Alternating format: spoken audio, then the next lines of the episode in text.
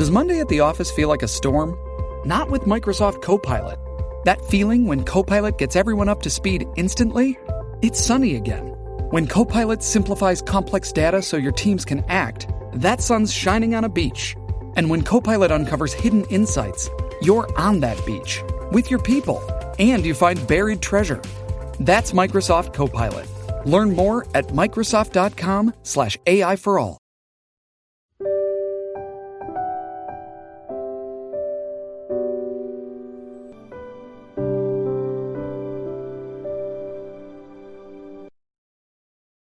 让阅读走进生活，让优秀成为习惯。大家好，欢迎来到小叔说，小叔陪你一起阅读成长，遇见更好的自己。今天要给大家分享的是，关羽、张飞能死后封神，赵云却没有，只因他死时发生了这种事。一起来听。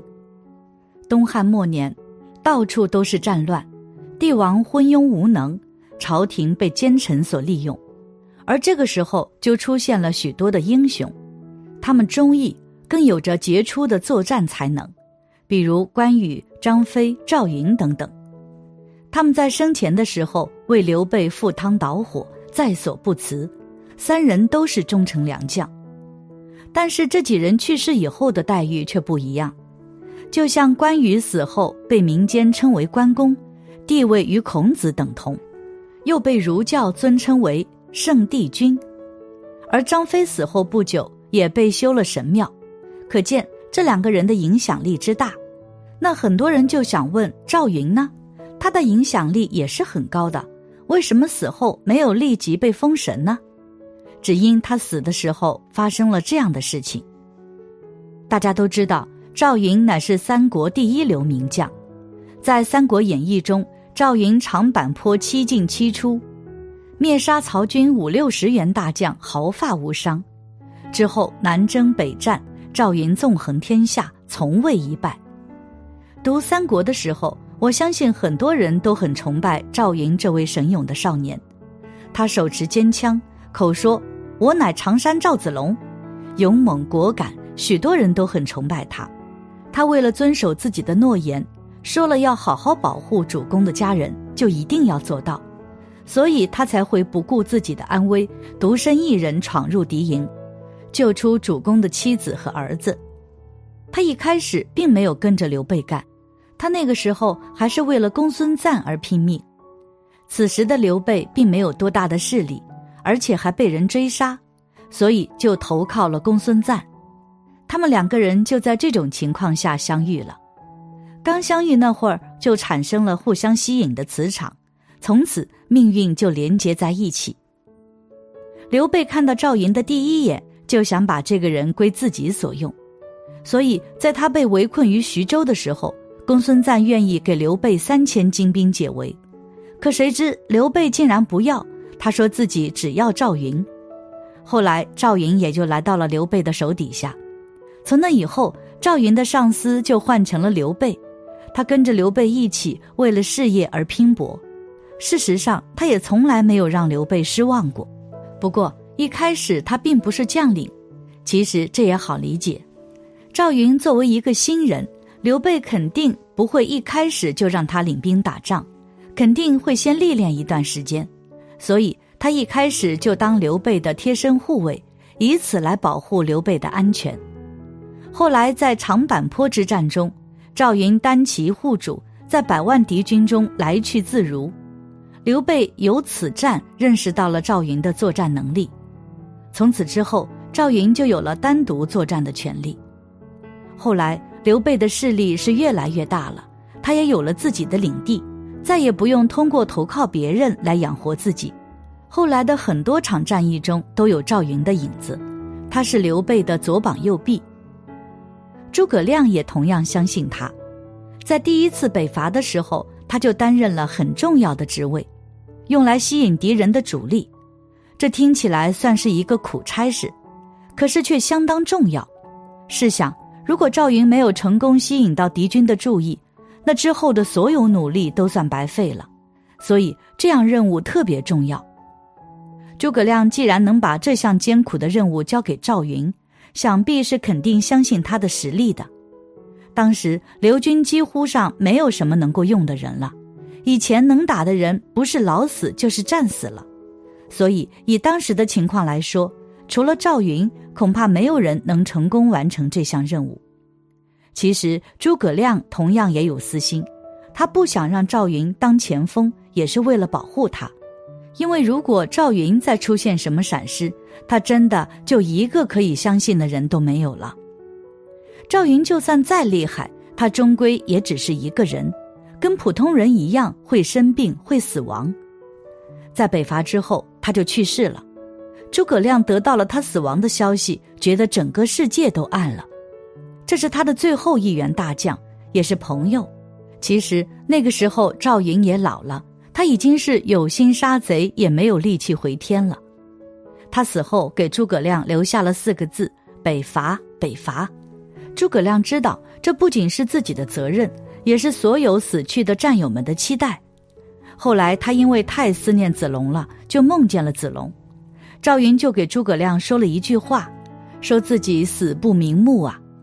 诸葛亮听完这句话，就从梦中醒来了，并且流下了眼泪。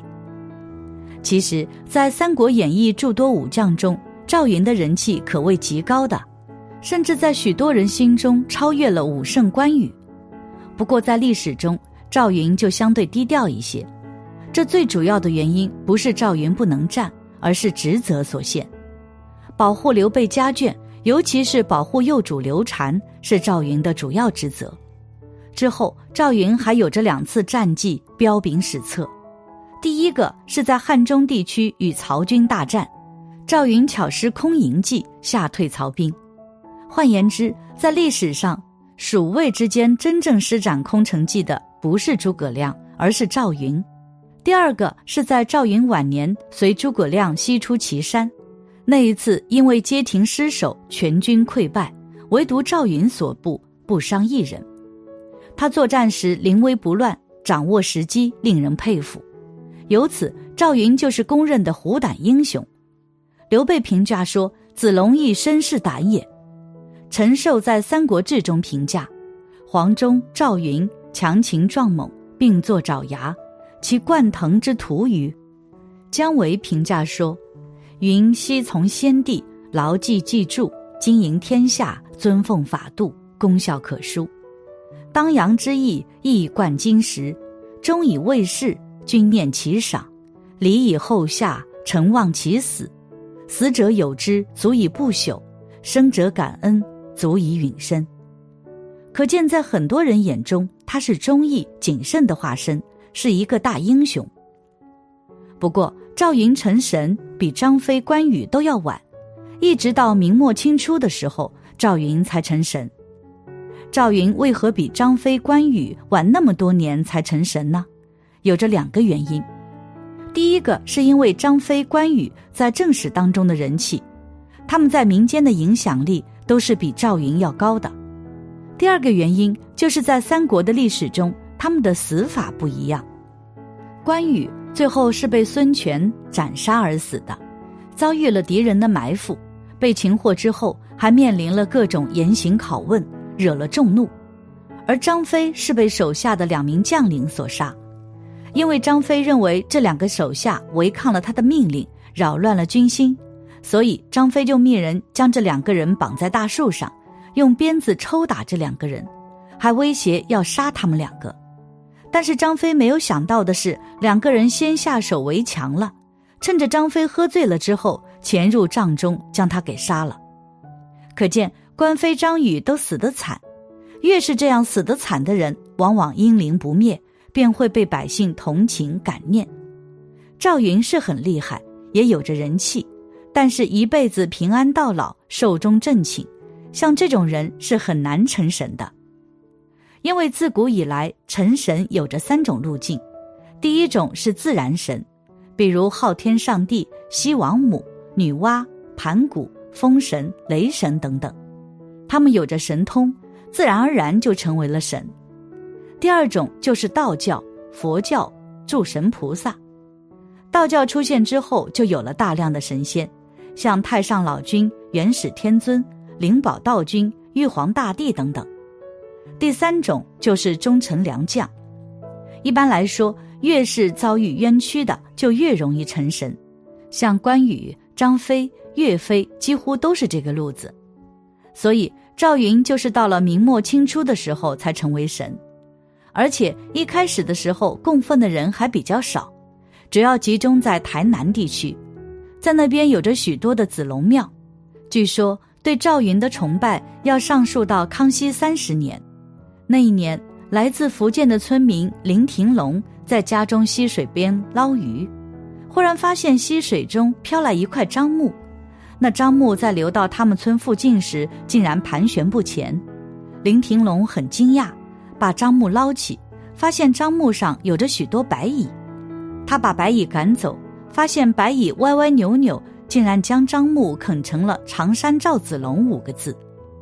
村民听闻怪事，纷纷赶来观看，人人都觉得必然是神仙显灵，于是就修建了一个草寮，供养着樟木。早晚焚香膜拜。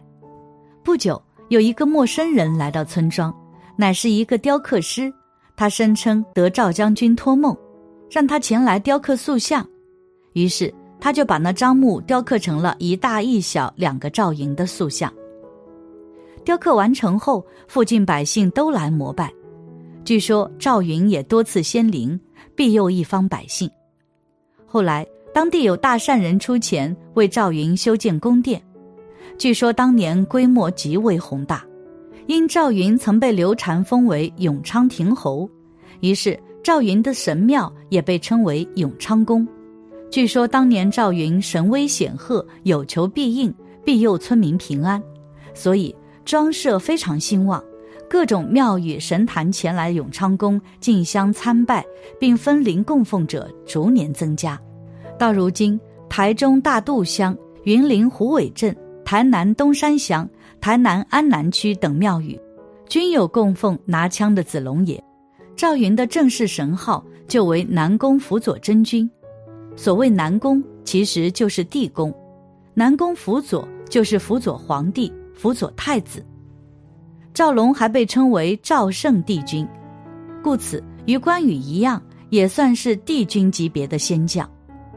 虽然赵云死后没有像张飞、关羽那样立即就封神，但是他还是荣登了仙界，因为他这一生当中充满着传奇，一生浩然正气、侠肝义胆、不骄傲、善良，最后就被封为神。